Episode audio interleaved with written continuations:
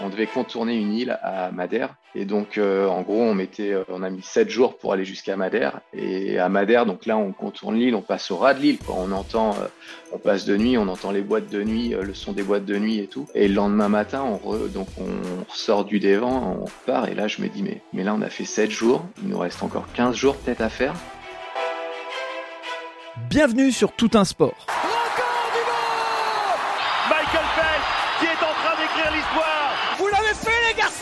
Vous êtes des géants C'est la dernière mêlée. Allez, on touche. La libération est là. L'équipe de France est championne du monde Et l'équipe de France championne olympique Ryder Oui, oui, oui, oui, oui, championne Bienvenue sur Tout un sport, le podcast qui parle de tous les sports et de tout ce qui tourne autour du sport. Tout un sport, c'est un épisode sport chaque vendredi matin sur votre plateforme d'écoute préférée.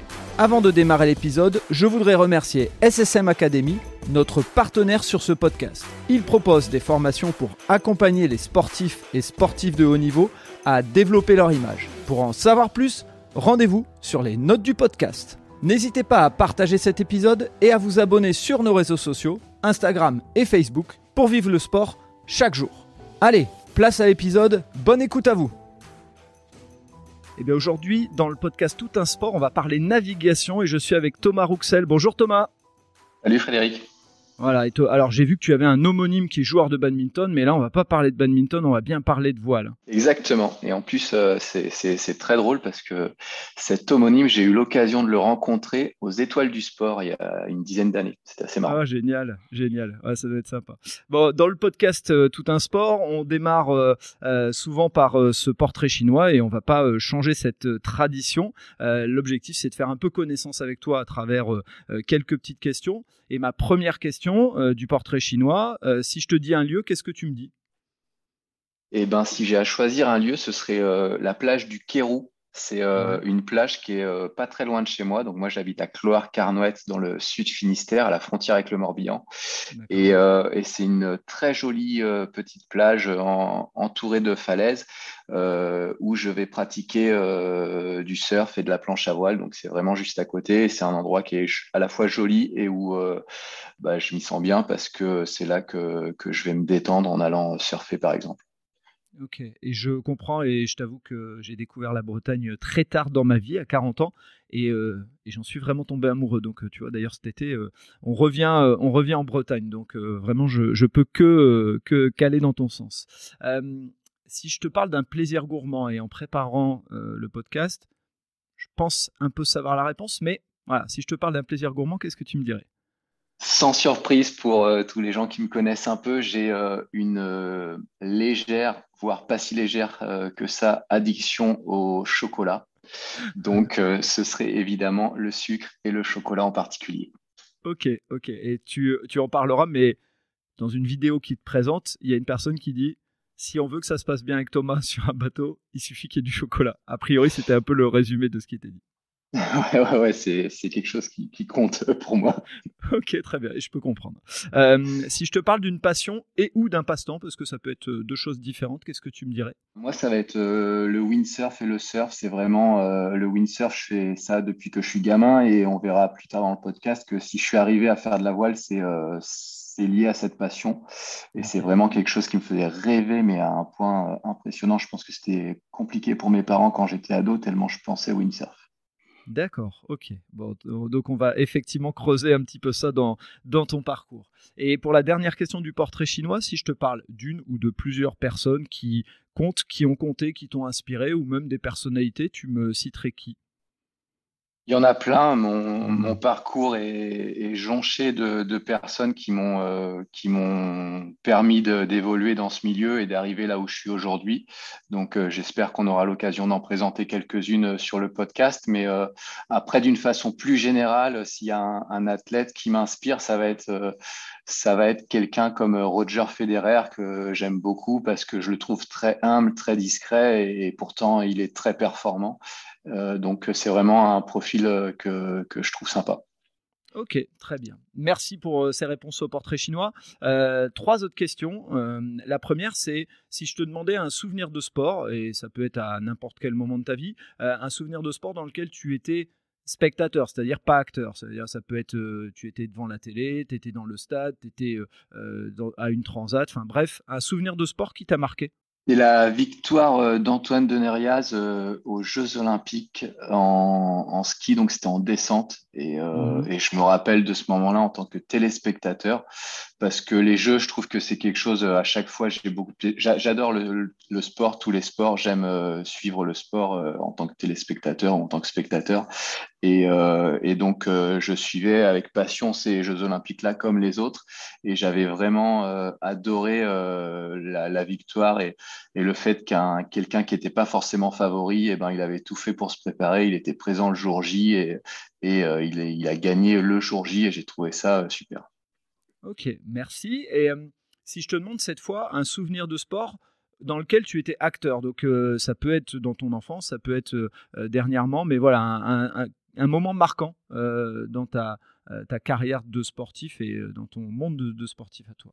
Euh, il y a un moment qui a été assez intense, c'est sur une régate, donc sur une course, c'était le Tour du Monde en équipage avec escale que j'ai fait avec un sponsor franco-chinois et un équipage franco-chinois. Et euh, il y a une étape qui arrivait en Chine et on a gagné cette étape-là en Chine. Et alors qu'on n'était pas du tout euh, favori sur cette course-là, euh, même on était plutôt pris pour des rigolos en partant.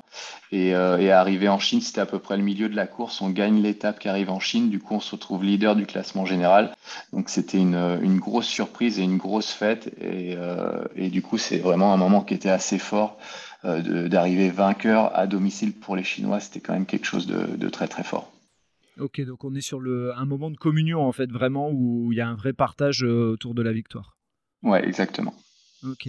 Et euh, question importante souvent pour euh, nos auditeurs et autres, et par rapport des fois à des parents qui savent pas trop comment orienter leurs enfants. Est-ce que tu peux nous parler de ton environnement familial dans lequel tu as grandi? Est-ce que euh, autour de toi, euh, tes parents sont des sportifs de haut niveau? Est-ce que euh, tu as des frères et sœurs sportifs de haut niveau ou autre ou tu es le, seul grand sportif de ta famille? Et ça permet aussi d'aider certains parents qui se disent bah, est-ce qu'il va y arriver Parce que nous, on n'a pas de parcours de sportif?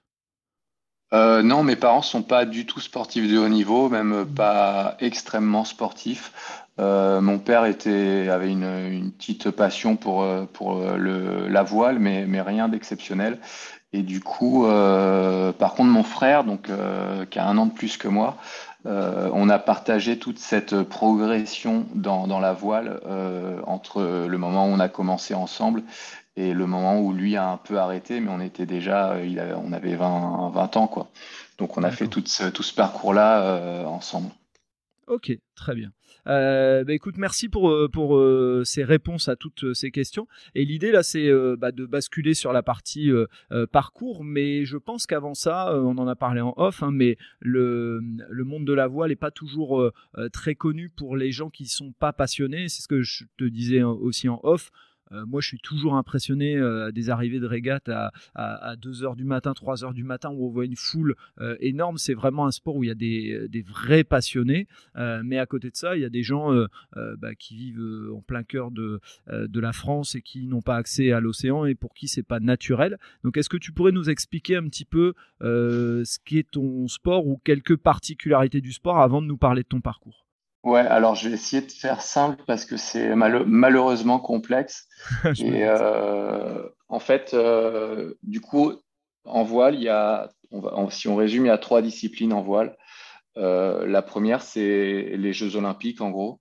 Donc, c'est mhm. des petites régates à la journée sur différents supports. Il y a deux ou trois manches par jour. Les manches, elles font une demi-heure.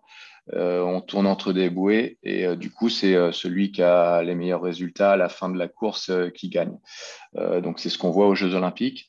la deuxième discipline qui est un peu différente, mais qui est assez connue pour les passionnés, c'est la, Coupe de Donc ça, c'est euh, l'événement sportif le plus ancien au monde, je crois. Donc c'est quand même un truc euh, important. Et ça, c'est du, euh, du match racing, c'est une course un contre un. Quoi. Il, y a, il y a deux bateaux à partir. Le premier qui arrive à gagner, celui qui, arrive deuxième a perdu. Et, du coup, c'est des round robin, on monte comme ça jusqu'à la finale. Et, la finale oppose le détenteur de la Coupe de l'Amérique, qui aujourd'hui est l'équipage néo-zélandais, mmh. à l'équipage qui aura gagné toute la phase de sélection. Donc euh, ça, c'est un petit peu connu aussi parce que bah, c'est une course qui est très vieille. C'est une mm. course euh, où, euh, fait partie du développement de la voile. C'est des courses où il n'y a pas de limite de budget et les budgets sont extrêmement élevés. Mais c'est ces développements-là, pour ces bateaux-là, qui font évoluer vraiment notre sport en termes de technologie. Donc c'est un, paramètre important de, notre, notre pratique. Et la dernière, qui est probablement la plus connue des trois, c'est la course au large. Donc ça, c'est des tours du monde, c'est euh, le vent des globes, c'est la route du Rhum. Et, euh, moi, c'est ce que je fais. Mhm. Et c'est donc c'est probablement la, partie la plus connue de la voile. Ok. Et euh, ce qu'il faudra, et, tu l'expliqueras au cours de, ton parcours, c'est qu'il existe différents types de bateaux, des multicoques, des monocoques, et tu, nous expliqueras un petit peu vite fait les différences. Et pareil, il y a aussi des différences entre je suis en équipage ou je suis en solitaire. Et forcément, j'imagine, et tu nous l'expliqueras, que ça, impacte euh, la préparation et, l'approche de manière, euh, assez importante. Euh, alors Thomas, bah, est-ce que tu peux justement nous expliquer un petit peu comment es arrivé, euh, comment on arrive à la voile? Parce que moi, c'est un, monde que je maîtrise pas énormément, donc je me dis toujours, bah, qu'est-ce qui fait, euh, comment on y arrive, comment on se dit, tiens, tout d'un coup, euh, bah, je vais pouvoir devenir sportif de haut niveau et devenir professionnel de, ce monde-là. Donc, bah, est-ce que tu peux nous partager un petit peu ton parcours, comment tu en es arrivé là? Ouais, pas de problème. Alors, euh, moi, j'ai la chance euh, d'habiter au bord de la mer euh, quand j'ai mhm. j'étais petit et, et encore aujourd'hui. Et du coup, mes parents tenaient un hôtel-restaurant sur le port d'Erquy dans les Côtes d'Armor. Et finalement, donc eux, leur, le moment où ils travaillaient le plus, c'était pendant les, les, vacances scolaires, l'été et pendant les vacances mhm. scolaires au cours de l'année. Et du coup, ils n'avaient pas beaucoup de temps pour s'occuper de nous à ces moments-là. Et le meilleur moyen qu'ils aient trouvé pour nous occuper tout en gardant un œil sur nous, c'était de nous mettre à faire les cours de voile euh, et les stages de voile, donc euh, juste devant chez eux euh, à l'école de voile d'Erquy. Et donc on a commencé la voile comme ça avec mon frère. en tant que juste bah, pour découvrir au début. Et puis, de fil en aiguille, on a commencé à pratiquer tout au long de l'année sur, sur la voile, la voile débutante, donc en, naviguant le, samedi après-midi. Et puis un jour, l'école de voile où on, était a organisé une course à laquelle on a participé. C'était notre première régate et, et je crois qu'on a gagné la course ou terminé deuxième, je ne me rappelle plus trop mais on devait avoir 12 euh, ou 13 ans à l'époque. Et donc, je naviguais avec mon frère toujours. J'ai fait tout ce parcours-là avec mon frère. Mmh. Et du coup, euh, du coup, euh, c'est comme ça qu'on a commencé un peu la course. Après, on a fait d'autres courses et on a évolué comme ça dans ce, de petit à petit. Mais on n'avait pas de prédisposition particulière et pas de, on rêvait pas à l'époque de, vivre de ça, de devenir professionnel en voile. D'accord, donc c'est des régates euh, type euh, JO en fait, hein, c'est un peu sur les mêmes euh, types de bateaux, c'est ça? Ouais, exactement. Donc c'est en, dériveur. Donc en dériveur, c'est le dériveur. Donc pour ceux qui connaissent un peu, c'est l'optimiste. L'optimiste c'est en solitaire. Nous on faisait de l'équipe, c'est en double, mais c'est la même chose. Et ensuite on a fait du 420, puis du 470. Et le 470 c'est la discipline qui est olympique. D'accord, ok. Euh, et euh, tu, as, tu nous as parlé tout à l'heure de, de, windsurf, euh, qui était quelque chose qui avait pris beaucoup de, beaucoup de place dans, ta, dans ton parcours. Est-ce que à ce moment-là, tu es dans le, la voile, c'est un peu, on va dire, le sport parce que tes parents y t'y mettent, et tu as le côté passion avec le windsurf, ou ça vient plus tard le windsurf? Non, ça vient très tôt, effectivement. Du coup, quand on commence à faire des cours de voile, euh, euh, l'été, des stages, on fait un peu de tout. On fait un peu de planche à voile, un peu de dériveur, un peu de catamaran. Et, euh, moi, c'est vraiment la planche à voile qui, me plaît. En plus, il y avait un, groupe dans l'école de voile là, qui pratiquait la, planche et notamment du funboard. Et je trouvais ça vraiment, vraiment attirant. Et donc, c'est là que j'ai commencé à, à être vraiment passionné par ça. Et, euh, euh, mes parents, notamment mon père, nous a dit euh, d'accord, pas de problème, mais je veux quand même que vous appreniez à faire de la voile parce que pour lui c'était plus sérieux que, que le funboard. Quoi. Ok, d'accord. Donc il y avait un côté, le côté passion pour toi, windsurf, et le côté un peu sérieux de, de la voile. Exactement. Et pendant des années, j'ai fait de la voile en partie pour faire plaisir à, mes parents et, mhm. et, pour avoir le droit de faire de la planche à voile. ok, top. Et euh, justement, par rapport euh, euh, au niveau scolaire, comment ça se ça s'organise entre les deux C'est après les cours, on continue à, aller faire de la voile et le week-end, il y a les compétitions? Est-ce que ça s'organise de cette manière ou, ou, c'est différent? Et à partir du moment où tu as commencé à gagner des courses, il y a eu peut-être sport-études ou autre. Explique-nous un petit peu comment ça, ça a jonglé entre les deux. Ouais, alors du coup, euh, j'ai en fait j'ai la chance de pratiquer un sport qui est un sport à maturité tardive avec des carrières assez longues, euh, ce qui fait qu'on peut sans problème euh, cumuler les deux au début. Et moi, j'ai pas fait de sport-études, donc j'ai fait un, collège normal où je, je, m'entraînais et je régatais le week-end. J'ai fait un lycée pareil normal où je m'entraînais, je régatais le week-end et pendant les vacances. Euh, et, c'est seulement en arrivant en fac de sport à Brest où là, on a eu un emploi du temps aménagé euh, qui nous a permis de, nous entraîner un petit peu plus en semaine aussi. Mais, euh, mais jusque-là, j'ai eu un début de parcours tout à fait classique. D'accord. Et dans, la, dans ce milieu-là, euh, est-ce qu'il y a une reconnaissance de sportifs de haut niveau qui existe pour euh, euh, vous permettre d'avoir cette adaptation et autres? Ou alors c'est vraiment, comme tu viens de le dire, vu que c'est plus tardivement qu'on se révèle, il n'y a pas ce, ce schéma-là pendant le, les jeunes années? Alors oui, comme euh, comme c'est un sport olympique, il y a, il y a quand même euh, cette idée de, de sportif de haut niveau avec des mmh quotas à remplir pour, euh, pour intégrer des listes. Euh, pour, être vraiment en, considéré comme sportif de haut niveau euh, et en équipe de France, il faut être en discipline olympique. Donc ça arrive euh, en 4,70 et donc ça, ça arrive pour, euh, pour les athlètes, euh, ça arrive à partir de en gros 18 ans. Quoi. Donc avant ça, on est sur des équipes de France espoir ou sur des, des statuts de sportifs de haut niveau espoir, donc qui nous permettent d'avoir des, des, petites aides financières ou, ou des petites reconnaissances. Mais, mais le, le, vrai statut qui est le plus reconnu et où là on est vraiment aidé par la Fédé et on a vraiment euh, la possibilité euh, d'aménager son emploi du temps, etc. Ça, ça arrive un petit peu plus tard. Ok, donc ça veut dire que euh, un jeune qui serait extrêmement passionné de course au, large, il choisit beaucoup plus tard et il fait du 470 pendant, pendant sa jeunesse. comment ça s'organise pour que bah, les, gens qui connaissent un peu moins sachent comment ça se Comment ça se met en place, entre guillemets? Alors, il n'y a pas de solution. Il y a, plusieurs voies d'accès, il y a plusieurs possibilités. Euh, la plus classique, effectivement, c'est de faire du dériveur. Donc, ça peut être du 470, mais il y a d'autres supports. Hein. Il y a le laser. C'est là où la voile est un peu compliquée, c'est qu'il y a quand même plein de supports possibles. Donc, euh, mais la, la voie la plus classique, c'est de faire du dériveur quand on est jeune. Euh, et puis quand on commence à arriver euh, un petit peu plus vieux, autour de entre 15 et 18 ans, je dirais, là, on peut commencer à s'orienter vers la course au large si c'est ça vraiment qui, euh, qui, passionne la, personne. Mais ouais, voilà.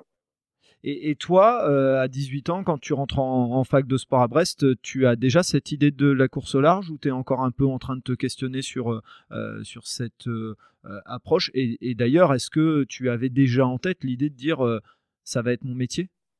Pas du tout, mais alors pas du tout. Moi, quand j'entre en fac de sport à Brest, je me dis, Brest, c'est un super endroit, il y a plein de, spots pour aller faire de la planche à voile. Et en fac de sport, euh, c'est parce qu'il y a, j'espère avoir euh, du temps pour aller faire de la planche à voile. Donc, euh, donc c'est, un peu dans cet esprit-là que, que je vais en fac de sport à Brest, sachant qu'on était quand même avec mon frère toujours en régaté à haut niveau en 4,70 et donc euh, la, fac, la fac de sport était, était un bon moyen de continuer à nous entraîner. En arrivant à Brest, on a intégré le pôle France donc le centre d'entraînement qui est basé à Brest pour, pour le 470. Et donc, on avait, bah, on avait un, un vrai, un d'encadrement, une vraie structure autour de nous. Euh, et, du coup, on s'entraînait quatre fois par semaine. Et quand il y avait trop de vent pour euh, aller faire du 4-7, euh, j'allais faire de la planche à voile. D'accord, ok. C'était toujours la planche à voile, elle, t'a suivi et, et, je suppose qu'elle t'a pas quitté d'ailleurs, comme tu le disais. Non, non, bah là, malheureusement, j'ai moins le temps d'en faire parce que, parce que je vieillis et, que du coup, j'ai d'autres priorités. J'ai des enfants, j'ai une maison à m'occuper, etc. Mais euh, non, non, c'est toujours une passion et j'en fais dès, dès, que je peux, j'essaye d'en faire. Mais du coup, effectivement, quand je suis rentré en fac de sport, euh, je connaissais un petit peu la course au large, mais pas tant que ça. Bah, c'est vraiment pas un truc. Euh, j'avais tous les posters que j'avais dans ma chambre quand j'étais gamin, c'était des posters de planche à voile, c'était pas du tout des, posters de, de bateau, quoi. Et donc, euh, je connaissais pas plus que ça euh, le milieu de la course au large quand tu es euh, dans ce pôle France, euh, il y a un moment où il y a l'idée de, euh, des Jeux Olympiques dans ta tête. Est-ce que tu te dis, tiens, c'est ce que je veux aller faire, tout en ne sachant pas encore ce que tu vas faire comme métier, mais au moins il y a cette idée des Jeux Olympiques ou c'est c'est jamais venu en tête pour toi? Malheureusement, j'ai envie de dire, on n'avait pas d'assez bons résultats pour prétendre à aller aux Jeux Olympiques. Donc c'est un peu, c'est un peu le, moi, je n'ai pas de regret, mais c'est un peu. Non, le fait, ouais. On, avait un, bah, deux, soucis, euh, mais le, principal souci qu'on avait avec mon frère, c'est qu'on n'avait pas des gabarits euh, optimum. Mmh. Euh, et, du coup, dans ce contexte-là, le staff nous a pas particulièrement poussé et encouragé euh, donc, on était des bons partenaires d'entraînement parce qu'il y a des conditions où on était quand même euh, performants, mais, euh, mais on n'a jamais eu vraiment le sentiment de pouvoir réaliser des, belles performances. Donc, c'est en partie pour ça qu'on a arrêté au bout d'un moment la pratique du dériveur et que du coup, moi, je me suis tourné derrière vers, vers la course au large. Ok, quand tu dis pas le gabarit optimum, c'est qu'il faut avoir un certain gabarit pour être très performant? Oui, effectivement, euh, bah, pour les Jeux Olympiques, c'est quand même du, très très haut niveau. Mmh. Et du coup, euh, bah, il y a des gabarits qui sont plus adaptés. Si, si l'équipier il est grand et, euh, et, avec un poids donné, ça marche quand même mieux. Et ce n'était pas notre cas. Donc, donc voilà.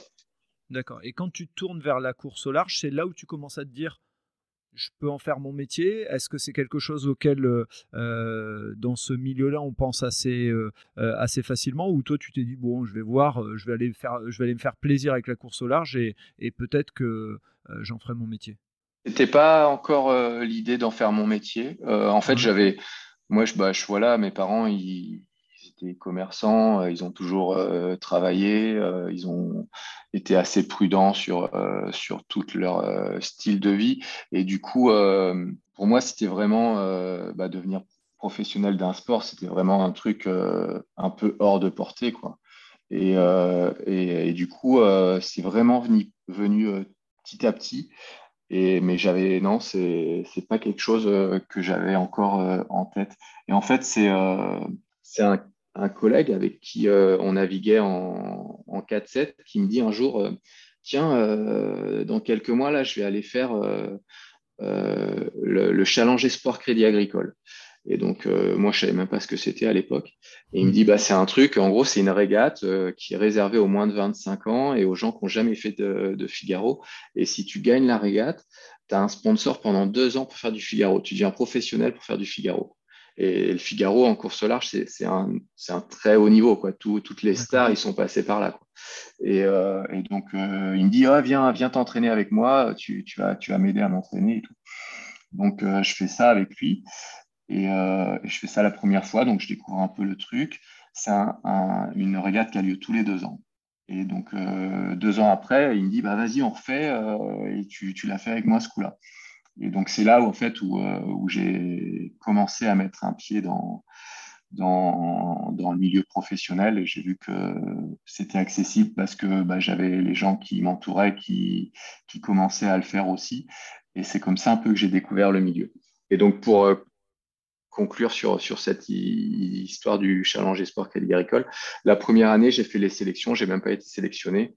Et je l'ai refait deux ans après en me disant, bon, bah là, je vais quand même me préparer un peu mieux et, euh, et m'entraîner. Et j'ai fait la sélection et je suis arrivé deuxième. Et quand on, quand on arrive deuxième, et eh ben, on gagne rien. Donc, euh, donc euh, j'ai rien gagné, mais, euh, mais ça, ça m'avait mis un, peu le, pied à l'étrier. Et suite à ça, il y a un, un skipper qui m'a proposé de le rejoindre pour faire une transatlantique en double. Et en rentrant de cette transatlantique en double, euh, il y a un autre, euh, un autre sponsor qui m'a contacté pour, pour faire le reste de la saison sous, sous leur couleur. D'accord, ok. Et c'est parce que peut-être qu'on va l'expliquer, mais effectivement, dans le, dans le monde de la voile, ça marche beaucoup avec des, des sponsors, si je ne me trompe pas, hein, qui, qui financent des, des, bateaux et tout le développement, c'est ça? Effectivement. Donc, le, le business plan de, de, la course au large, c'est que du sponsoring ou, ou, du mécénat. Mais effectivement, l'objectif, bah, le, en fait, la course au large, il y a deux métiers. Il y a le métier qui est de faire du bateau, qui est d'être performant sur les courses, mais il y a un autre métier qui est la communication. Et ça, c'est euh, vraiment euh, les deux facettes de, de, la course au large. Il faut être bon en voile et bon communicant. Il y a des très, très bons communicants qui ont des super sponsors, des super budgets, qui sont pas forcément les meilleurs en, voile, mais qui ont des projets qui tournent depuis des années parce que parce que ils réussissent à entretenir une très bonne relation avec le sponsor. Et contrairement à ça, il y a des très très bons marins qui sont pas forcément de bons communicants, qui n'ont pas de budget, pas de bateau. Donc c'est vraiment euh, les deux parties hyper importantes de, notre métier. Et qui n'est pas le cas sur le circuit olympique, où là, c'est quand même euh, la Fédé et le ministère qui, euh, qui financent principalement euh, les, les, sportifs. Oui, ok, d'accord. Et, et c'est la même chose sur la course de l'América, c'est aussi, comme tu le disais tout à l'heure, des très gros budgets, et là, la question, elle se, elle se pose moins, c'est ça? Ouais, non, là, là, sur la Coupe de l'América, c'est effectivement pareil. C'est généralement sur les, les, les, équipages étrangers, c'est en gros, c'est un milliardaire qui finance, qui finance le truc. Ok, d'accord. et donc, quand tu fais cette première, enfin cette première année où tu es appelé par les sponsors pour venir faire la saison, etc. ensuite, comment s'enchaîne ta, carrière puisque tu as eu des, très, belles, des très belles courses. Tu as à ton palmarès, si je me trompe pas, si depuis c'est toujours à jour, tu as 16 transatlantiques. Euh, ce qui est ce qui est pas neutre. Donc euh, comment ça, ça continue à évoluer une fois que tu as fini cette saison? Rappelle, c'est toi qui viens te vendre auprès d'autres sponsors pour dire euh, je peux être dans l'équipage. Explique-nous un petit peu comment ça, ça, fonctionne tout ça. Donc je termine deuxième de ce challenge espoir. suite à ça, donc il y a un skipper qui s'appelle Ronan Tressard qui faisait la, sélection avec nous et qui lui avait trouvé un partenaire entre temps qui me propose de faire la transat à G2R avec lui. Donc, donc je fais cette transat avec lui. En arrivant euh, au bout à Saint-Barth, je me dis, mais plus jamais je ferai ça. Euh, l'être humain n'est vraiment pas fait pour vivre, euh, pour vivre dans, dans 5 mètres carrés à deux, et encore moins en solitaire. Et, pendant combien de jours, juste pour préciser? Pendant 20 jours. Ah, ok, d'accord, ça, ça, met les choses euh, en perspective aussi. Ok. Et non, mais c'était, bah, moi j'avais trouvé ça ultra dur. Et on avait, on avait, euh, on devait contourner une île à Madère. Et donc, euh, en gros, on mettait, on a mis sept jours pour aller jusqu'à Madère. Et à Madère, donc là, on contourne l'île, on passe au ras de l'île, quoi. On entend, on passe de nuit, on entend les boîtes de nuit, le son des boîtes de nuit et tout. Et, et, le lendemain matin, on donc on ressort du dévent, on repart. Et là, je me dis, mais mais là, on a fait 7 jours. Il nous reste encore, euh, il nous reste encore 15 jours peut-être à faire. Mais là, mais ça, ça, ça, va être trop dur, quoi. Et euh, je me serais bien vu m'arrêter euh, en, boîte de nuit à Madère. Mais, mais non, écoute, du coup, voilà, du coup, on arrive au bout avec un résultat correct pour, pour deux jeunes comme, comme on était à l'époque. Et, et, je me dis plus jamais. Et euh, donc derrière, le reste de la saison, euh, je me fais recruter par, euh, par un sponsor brestois. on fait donc le reste de la saison, c'est des courses plus courtes, soit la journée, soit de 2-3 jours, 3-4 jours. Et donc là, je m'éclate un peu plus. j'ai pas des bons résultats, mais, mais je m'éclate. Euh, et, suite à ça, on a donc le, sponsor brestois été financé par un, laboratoire pharmaceutique qui, arrête. Et donc euh, le, président de c'était l'association Déficiente et Nutrition qui, euh, finançait le projet, bah, qui, mettait en place le projet.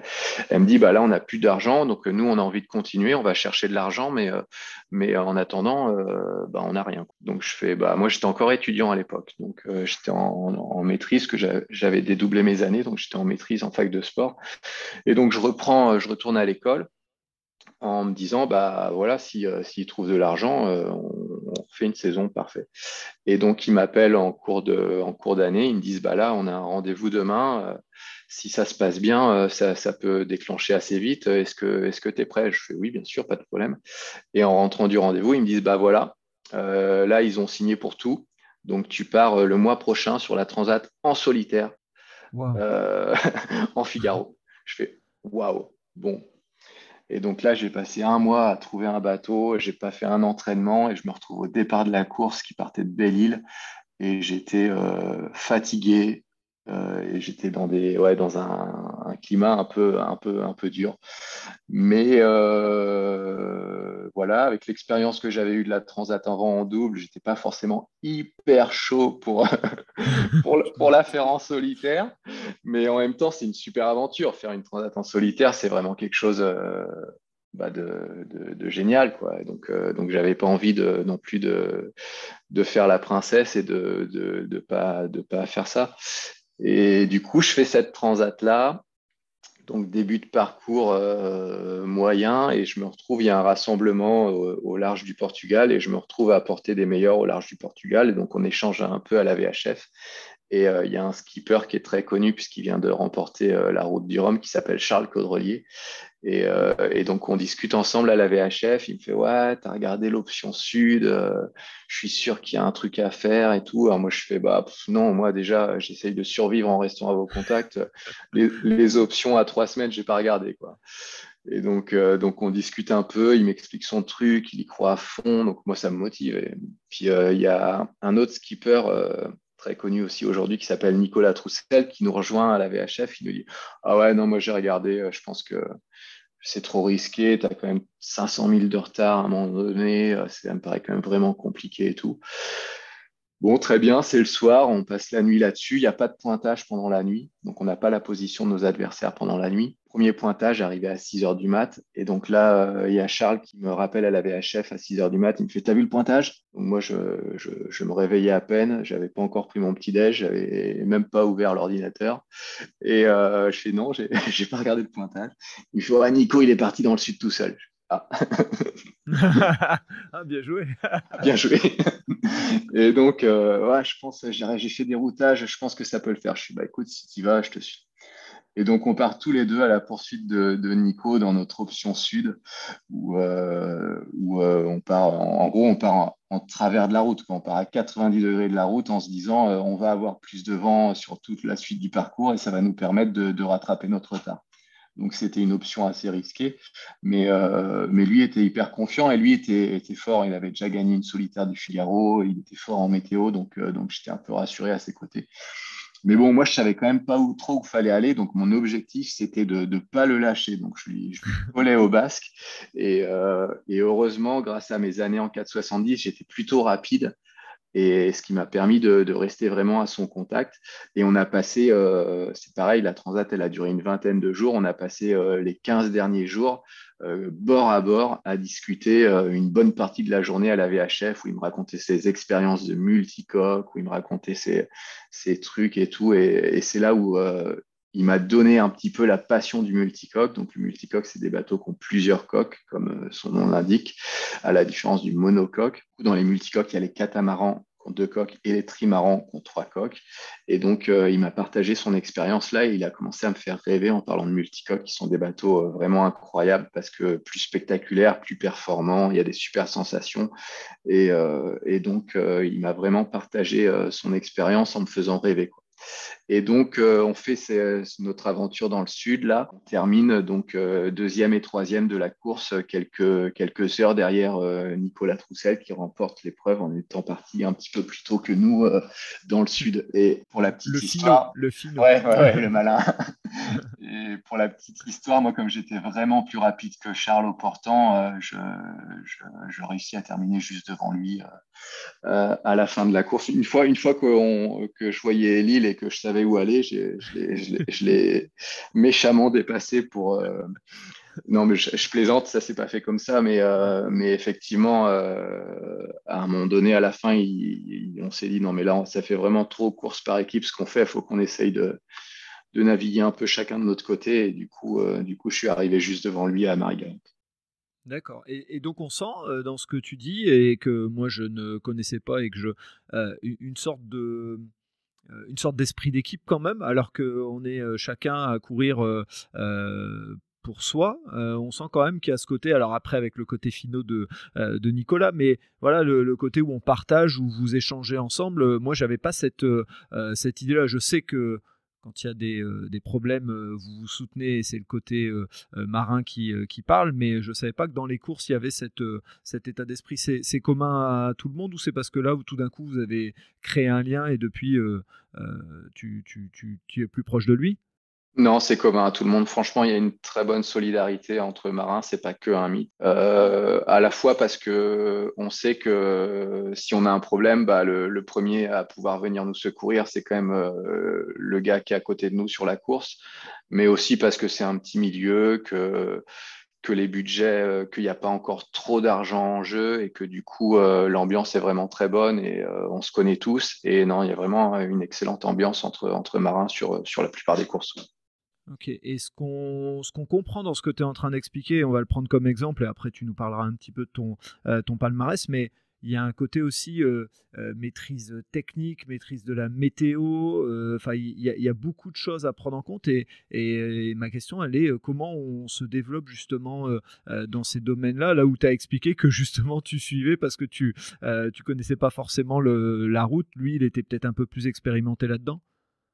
Ouais, effectivement. Alors, la, voile, donc, c'est un, sport qui est très, bah, les, facteurs de performance sont très variés. Il faut être bon euh, en météo, il faut être bon en gestion humaine parce que faut, on dort pas beaucoup, donc il faut savoir être le plus optimal dans la, dans la récupération. Il faut être bon euh, bah, mentalement parce que euh, voilà, quand on passe tout seul sur son bateau, il y a, y a qu'on passe quand même par des états mentaux assez variés. Il faut réussir à être euh, fort tout le temps. Il faut être beau en technique parce qu'il faut savoir bien barrer pour aller vite. Il faut être beau en, technologie parce que bah, du coup, euh, on est tout seul sur le bateau. S'il y a un truc à réparer, il bah, faut être capable de le réparer. Donc, il y a vraiment plein, plein, plein de paramètres. Donc, forcément, quand on arrive au début, euh, on ne peut pas être bon partout. Donc, les gens qui viennent du dériveur sont généralement des très bons régatiers, donc ils sont capables de faire aller très vite un bateau. Euh, par contre, en technique, ils sont généralement assez mauvais. Et en météo, euh, pareil, parce que la météo sur une journée en baie de, en Quiberon ou n'importe où, ou en baie de Marseille, c'est pas du tout ce qu'on retrouve sur une transatlantique avec de la stratégie à long terme. Donc, euh, il y a vraiment plein de paramètres à acquérir. pour ça, il y a un centre d'entraînement qui est, qui est l'école de la course au large, qui est le centre, donc le pôle Finistère course au large, qui se trouve à Port-la-Forêt. Et, euh, c'est vraiment là où vont, euh, bah, quand on fait du Figaro, si on, si on réussit à intégrer le Finistère course au large, le pôle, on, a vraiment euh, tous les outils qui nous permettent de, de, progresser. Mais comme je le disais, il y a tellement de paramètres qu'en général, les premières années, c'est compliqué d'être très performant parce qu'on n'a pas le temps d'acquérir tous les paramètres. Et c'est pour ça que tu disais que ton sport est un sport à maturité tardive. C'est parce qu'il y a tellement de paramètres à prendre en compte que pour être euh, vraiment performant, il faut, bah, il faut du temps. Ouais, exactement. Il faut de l'expérience. C'est un sport où l'expérience compte beaucoup. Et, euh, et c'est un sport où on a la chance le, le, côté physique et pas euh, et pas euh, force bah, c'est pas aussi extrême que en gym par exemple où, euh, où à un moment donné bah voilà les capacités physiques elles, évoluent et du coup à passer un certain âge on sait qu'on n'a plus aucune chance d'être en haut niveau en gym ou dans plein de sports comme ça. Nous nous c'est pas le cas et encore à 40 45 ans on peut être au top de notre discipline Ok. Par contre, euh, tu me confirmes qu'il y a vraiment euh, euh, un entraînement physique pour au moins tenir.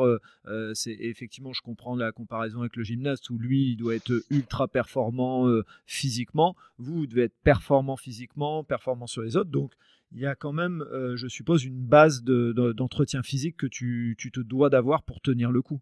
Oui, évidemment, euh, ça reste un sport et, euh, d'autant plus avec euh, les bateaux. Donc là, en Figaro, c'est n'est pas extrêmement physique, mais il y a, la gestion sur le long terme qu'il faut quand même gérer. Mais sur les bateaux plus gros comme les IMOCA qui font le vent des globes ou les trimarans ultimes sur lesquels je navigue aujourd'hui, là, ça devient des bateaux très physiques. Et effectivement, en trimaran ultime, là, tous les skippers, c'est des athlètes et il y a une vraie préparation physique avec deux ou trois entraînements par semaine qui est hyper importante. Ok. Et donc après avoir fait cette solitaire, on va avancer un peu dans le temps pour euh, surtout avoir du temps euh, pour parler de ton projet, euh, de ton projet actuel et de ton projet futur. c'est quoi les plus grands résultats que tu as, réussi à obtenir? Donc comme je l'ai dit, tu as fait un, nombre important de transatlantiques, donc tu as pris de l'expérience. Si, si, tu devais donner pour les gens qui écoutent 3-4 courses majeures que tu as à ton palmarès, qu'est-ce que tu dirais? Bah, du coup, euh, si euh, on passe un peu plus vite, en fait, euh, cette transat-là, elle était hyper importante parce que du coup, j'ai eu Charles Caudrelier qui m'a transmis sa passion du multicoque. Et, il y a eu Nico Troussel qui nous a battus dans le sud. Quelques années plus tard, le, sponsor que j'avais en Figaro l'a décidé d'arrêter et Nico Troussel me propose de récupérer son sponsor et son bateau pour continuer en Figaro. Donc c'est quand même un moment important. Euh, son sponsor, c'était le Crédit Mutuel de Bretagne. Lui partait, donc restait avec son sponsor, mais il partait faire la route du Rhum, donc sur un autre bateau. Et il me propose de, de, de, bah, de faire la saison en Figaro, donc de continuer en Figaro avec son bateau et son sponsor. Donc ça m'a permis de, de prolonger de deux ans mon expérience en Figaro, qui aura duré six ans en tout. Et suite à ma carrière en Figaro, là, quand je décide de changer de support. Vraiment l'envie d'aller faire du multicoque. Et, euh, et, là, je me rapproche de Sébastien Josse, qui est un, mhm. un, skipper très connu aussi, qui avait fait le vent des globes déjà, et qui lui euh, vient d'intégrer l'écurie Gitana, et il, va, et il, est, il devient skipper d'un trimaran. Et, et donc, euh, on me, donc, je vais faire deux saisons en trimaran avec, avec lui. Et donc voilà, donc euh, j'arrive à faire euh, du multicoque et c'est vraiment deux années exceptionnelles où je vais m'éclater. Donc le, circuit c'était en mode 70, je sais pas si c'est très connu, mais c'est des trimarans de 70 pieds où on naviguait en équipage dessus et, euh, c'était vraiment des, courses fabuleuses quoi. Donc j'ai vraiment passé deux excellentes années là-dessus. Et après ce circuit en mode 70, il y a Charles Caudrelier qui me rappelle parce qu'il devient skipper d'un projet pour faire la Volvo Ocean Race, qui est euh, autant en France, c'est le vent des globes le plus connu, mhm. autant à l'étranger et dans tous les autres pays, c'est la Volvo Ocean Race qui est, euh, qui est le, l'événement vraiment. Euh, bah, si si tu es un marin et que tu fais cette course-là, tu es, vraiment un héros. Quoi. Et donc, donc, il se retrouve à skipper d'un projet chinois, d'un sponsor chinois pour faire, pour faire cette course-là. Et, et, donc, il recrute pour l'entourer. Et, euh, donc après, on, a été en Chine pour recruter quelques Chinois. Et du coup, euh, on se retrouve euh, au départ de cette course-là. Et ça, c'était c'était vraiment une course hyper importante parce que c'est le déjà c'est le top. Bah, on se compare, on s'est retrouvé à régater contre les meilleurs marins du monde. Et, et ce qui était assez drôle, c'est que du coup, nous, on était des jeunes Français qui n'avaient pas l'expérience de cette course-là pour la plupart, avec des Chinois à bord. Donc autant dire qu'on euh, passait vraiment pour des rigolos au début. On s'est rendu compte que les Français, ils, étaient, ils avaient quand même euh, des, des, sacrées compétences en course au large aussi. Et on s'est retrouvé bah, dès la première étape à, à jouer la victoire et on s'est retrouvé à, jouer la victoire tout au long de la course. Et notre crédibilité a considérablement évolué entre la première étape et, et la fin du Tour du Monde quelques mois plus tard où on termine troisième de la course. Mais en remportant euh, deux étapes en, vraiment c'était vraiment euh, une course incroyable euh, où j'ai pris beaucoup de plaisir qui était très dur parce que parce qu'on va dans les mers du Sud avec un bateau qui, bah, qui, est, sous l'eau, c'est euh, à la limite du sous-marin. Euh, donc c'est vraiment une course qui est extrêmement engagée, très inconfortable, mais, euh, mais par contre c'était hyper, hyper intéressant et, et, une expérience pour moi bah, dans ma carrière qui était, qui était juste incroyable. D'accord, ok. Et tu, quand tu termines troisième de cette course, pareil, d'un point de vue, tu parlais de la communication et tu l'as dit qu'elle était importante, ça t'aide à poursuivre ta carrière et à, être mis en lumière par rapport à tes compétences et donc à enchaîner sur d'autres projets tout aussi importants? Ouais, du coup, effectivement, euh, donc après avoir fait les saisons, bah, mes années en Figaro, là, là, en Figaro, je suis skipper, je suis chef de mon projet. C'est moi qui gère mon programme, qui entretient mon sponsor, etc. En sortant de là, je suis devenu équipier. Donc c'est un, un, statut différent où, euh, où là, je n'ai pas les sponsors à gérer, mais on me demande juste d'être le plus performant possible sur l'eau et à l'entraînement.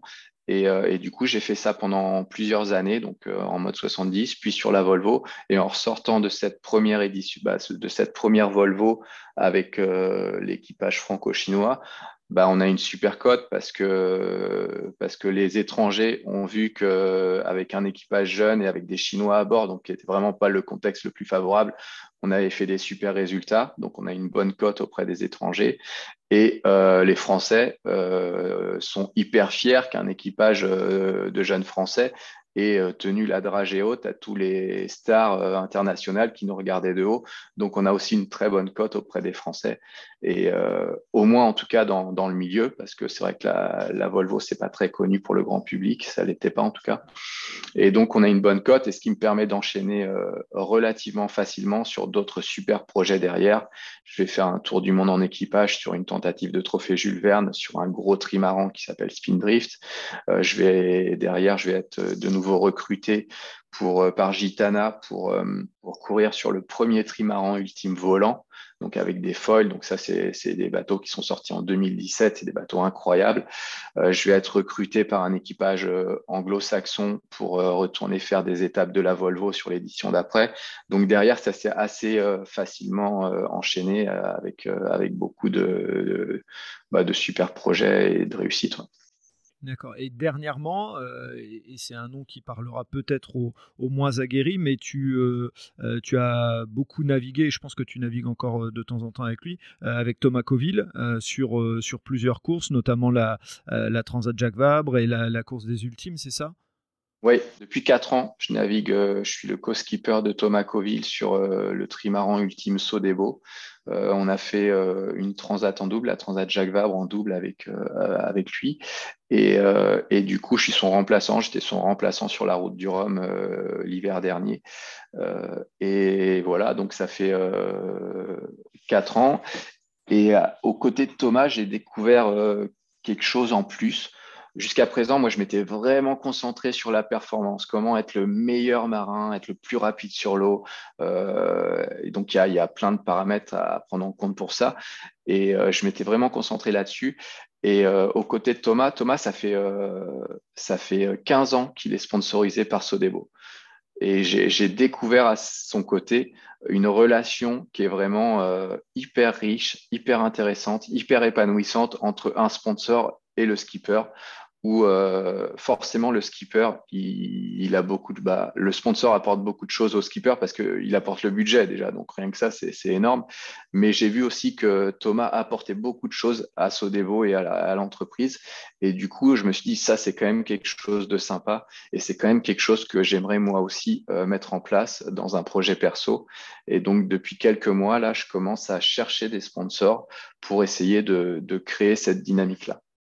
Et donc ça, se passe au travers euh, euh, Océan 50, c'est le nom du bateau, c'est ça que tu as ou c'est euh, le, nom du projet? Alors l'Ocean 50, c'est une classe. Donc il y a plusieurs classes de bateaux. par exemple, sur la route du Rhum, il y a quatre classes principales. En monocoque, il y a les 40 pieds et les IMOCA. Les IMOCA, c'est les bateaux qui font le vent des globes. Et en multicoque, il y a les 50 pieds et les ultimes. Donc, c'est des trimarans qui sont un peu plus petits que les ultimes, mais qui sont aussi euh, très performants et très spectaculaires. Et donc, moi, j'aimerais courir sur ce circuit-là, sur cette classe-là, parce que la classe a plein d'avantages. Bon, déjà parce que c'est du multicoque et que moi, c'est ça qui me fait euh, vraiment euh, vibrer en termes de, de plaisir de navigation.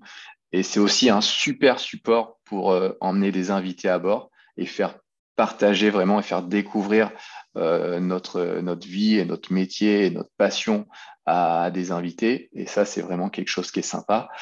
Et, euh, du coup, en plus de ça, il y a un vrai circuit sportif avec la participation aux grandes transats comme la Transat Jacques Vabre ou la Route du Rhum et avec plein de courses en équipage avant sur des parcours plus petits. Et donc, euh, donc voilà, je pense que c'est un, projet euh, qui est vraiment intéressant. La grosse différence avec l'ultime aussi, c'est que les budgets sont nettement inférieurs.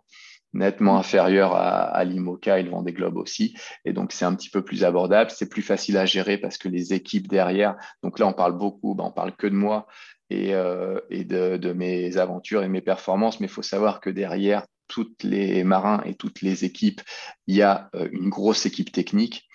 Euh, chez Sodebo, il y a 25 personnes, il y a 25 techniciens dans, dans l'équipe. Alors, ça va de l'ingénieur bureau d'études, euh, l'ingénieur architecte, au, euh, à l'artisan qui fait, qui fait du composite ou de la mécanique et qui répare le moteur.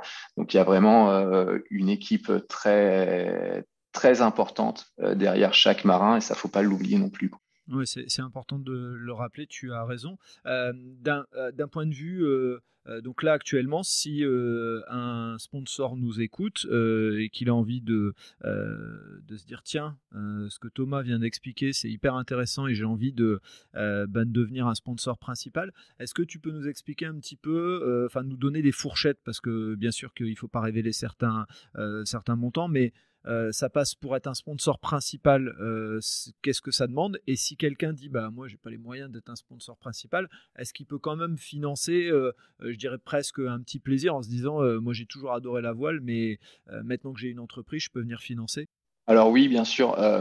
la pour un sponsor potentiel, la course au large c'est génial. Il y a tout. On peut commencer avec du, du, mini 650 où le budget ça va être quelques dizaines, quelques ouais, pour 100 000 euros où il y a, y a, moyen de faire un projet sympa. Ça va jusqu'à l'ultime où là, les budgets, c'est plutôt 5 euh, ou 6 millions d'euros par an. Euh, donc pour le côté euh, amortissement du bateau et exploitation bah, et euh, budget pour, faire tourner tout, toute l'équipe. Et donc entre, entre les deux, il y a, y, a, y a tout, il y a vraiment moyen de, trouver chaussure à son pied, quelle que soit la taille de l'investissement. Et, et, donc pour faire de l'Ocean 50, le budget il va tourner autour de 1 million d'euros. Maintenant, effectivement, on peut faire du copartenariat, on peut faire euh, quelqu'un qui arrive avec 10 euh, 000 euros, il peut avoir euh, son, sa marque en petit sur le bateau. il y a moyen de faire juste emmener ses clients, par exemple, une entreprise qui veut faire, qui veut faire un week-end de, de d'hospitality avec des clients, par exemple, on, on organise un week-end, on les fait naviguer sur le bateau et on va facturer ça. Nous, ça va nous permettre de, de, mettre un peu d'argent dans, dans, dans, le budget global. Donc il y a vraiment un moyen de faire plein plein de choses. Ok, donc ça aujourd'hui, euh, clairement, tu es toi à la recherche de, euh, de, de, ce gros sponsor où tu, euh, tu as, déjà, as déjà des pistes et, et, tu dois concrétiser un budget global? Comment ça se passe là actuellement? Oui, moi aujourd'hui, là, je suis à, la recherche d'un sponsor titre. Donc, de, idéalement, je trouve un sponsor qui, qui me finance tout l'intégralité du budget et avec lequel euh, on fait toute la saison et on organise tous les événements qu'il a à faire en interne pour sa communication à lui euh, derrière. Et, euh, et, ça, ce serait l'idéal. Après, euh, si c'est donc j'ai des piges, j'étais à Paris euh, hier et avant-hier justement pour essayer de développer ça. Euh, maintenant, j'ai malheureusement rien de signé pour le moment, et, euh, et donc il y a plein d'options euh, possibles pour faire des trucs intermédiaires avec du copartenariat éventuel. Avec, il y a vraiment plein de plein de solutions possibles.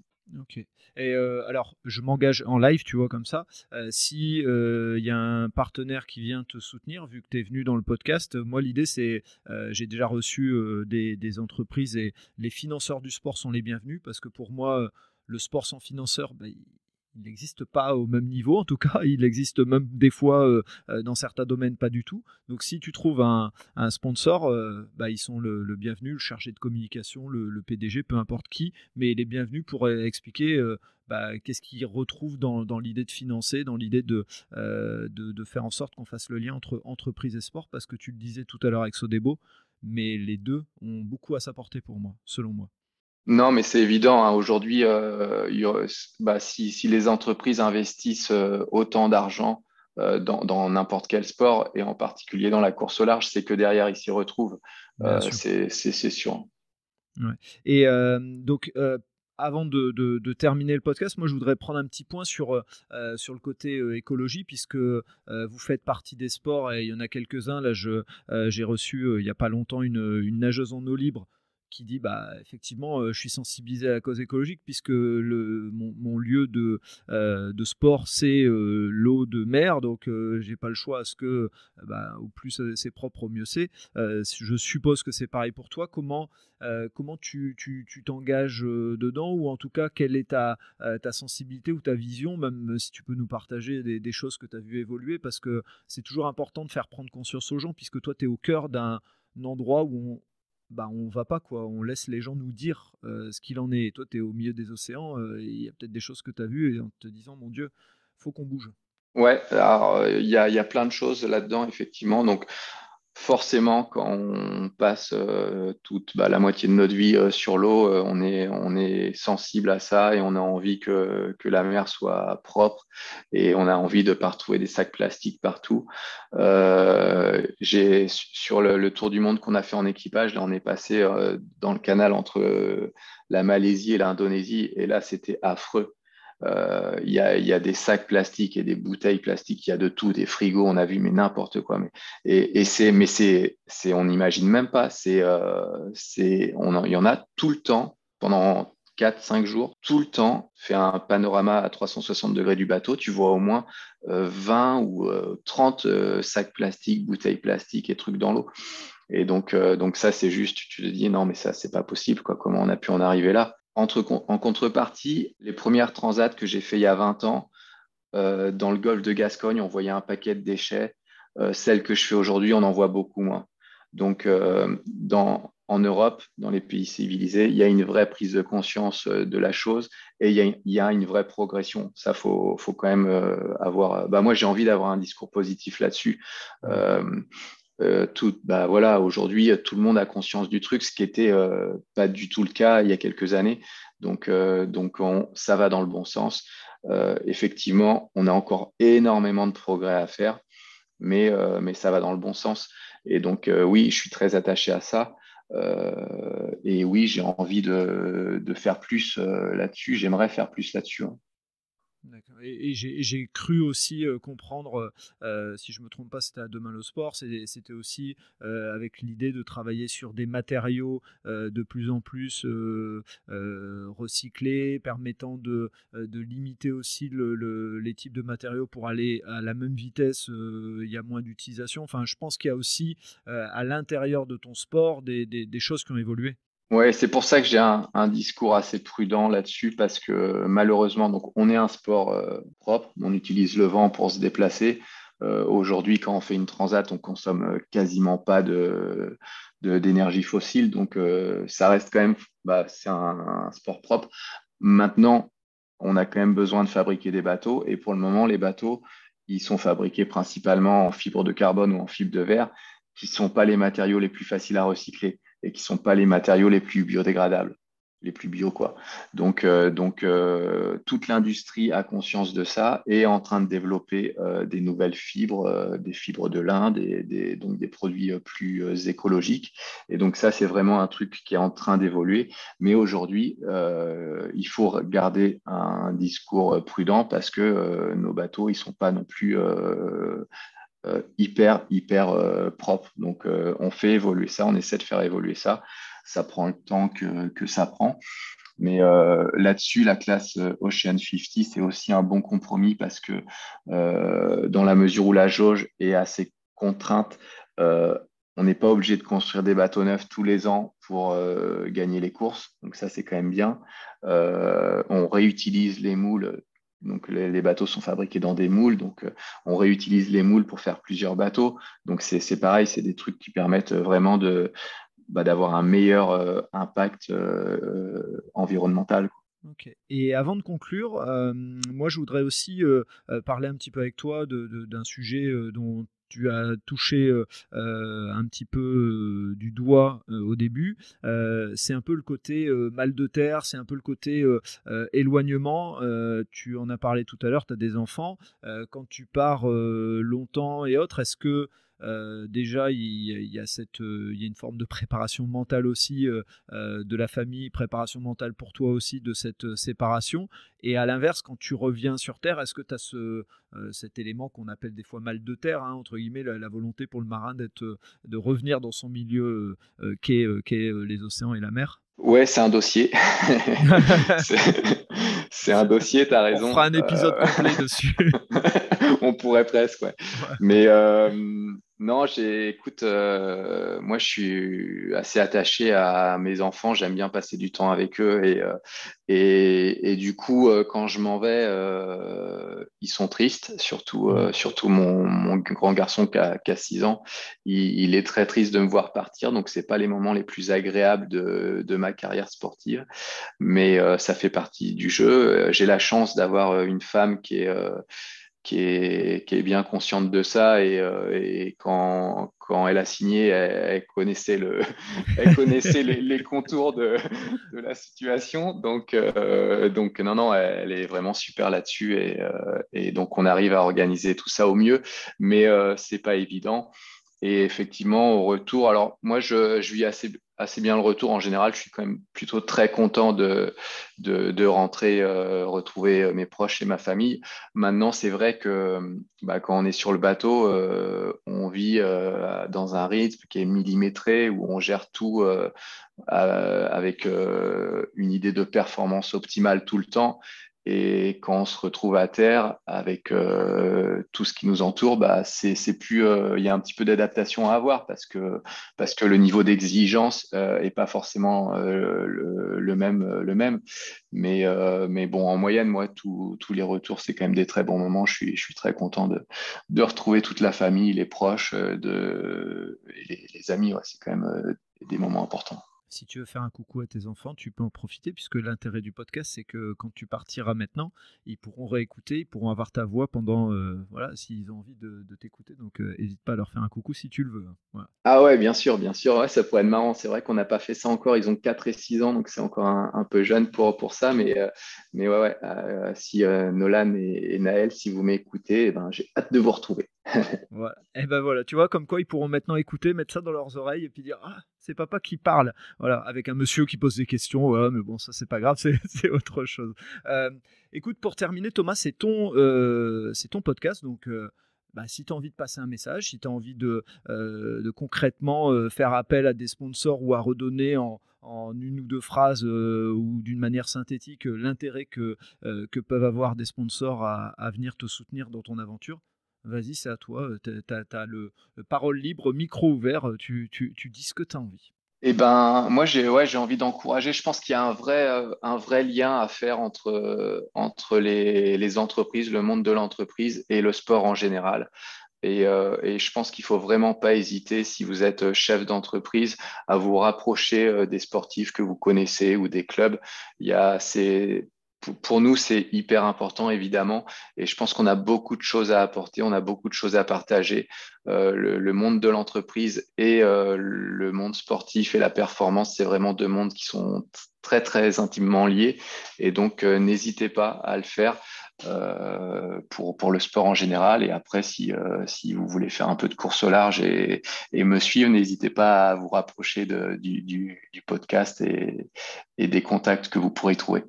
Ouais, moi je ferai le lien, on mettra euh, euh, tous les liens euh, possibles dans les notes du podcast et, les gens pourront te retrouver. Bah, écoute Thomas, on a, pris une bonne heure pour, partager ensemble et c'était une, une heure très, très chargée et je pense même, comme on l'a dit, qu'il y a moyen de faire un autre podcast, une suite ou quelque chose pour rentrer un peu plus sur, sur certains sujets, mais on verra ça par, la suite. Moi, j'ai passé un super moment. Euh, j'espère que les auditeurs et les auditrices aussi. Et je voulais vraiment te remercier parce que euh, tu as réussi en plus à simplifier euh, un sport, comme tu le dis, où il y a plein d'éléments. Et, ça nous, enfin, en tout cas, moi, ça m'a permis de mieux connaître. Et comme je suis un, vrai fan de tous les sports, j'ai rempli ma matinée. Voilà. Bon, bah génial. Moi, j'ai passé un très bon moment aussi. Euh, j'essaye effectivement de simplifier euh, la voile, qui est, un sport complexe. Et c'est pas toujours évident quand, quand tu es à fond dedans. Mais ouais, j'essaye de faire ça de façon la plus abordable possible.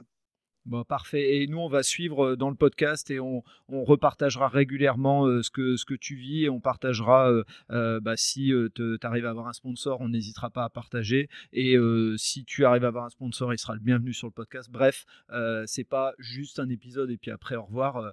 c'est l'idée de, de, suivre un petit peu ton parcours sur, sur plusieurs, plusieurs mois, plusieurs semaines, plusieurs années, je l'espère. Et bah, merci beaucoup. Au plaisir euh, de, suivre tes aventures et à très bientôt. À bientôt, merci, salut. Et voilà, c'est le coup de sifflet final. Fin de l'épisode. J'espère que vous avez apprécié cet échange et pour en savoir plus, rendez-vous sur les notes du podcast. Si vous avez aimé cet épisode, n'hésitez pas à vous abonner et surtout à laisser un commentaire et une note sur Apple Podcast ou mettez 5 étoiles sur Spotify, ça aide à faire connaître le podcast. Vous aimez les podcasts? Découvrez Allez Vas-y, notre podcast qui met en avant les personnes qui passent à l'action. Et n'oubliez pas, allez jeter un œil sur notre nouveau projet, Votre histoire est un cadeau, sur Instagram ou Facebook. Je vous donne rendez-vous vendredi matin pour un prochain épisode de Tout un sport et à très vite sur nos réseaux sociaux.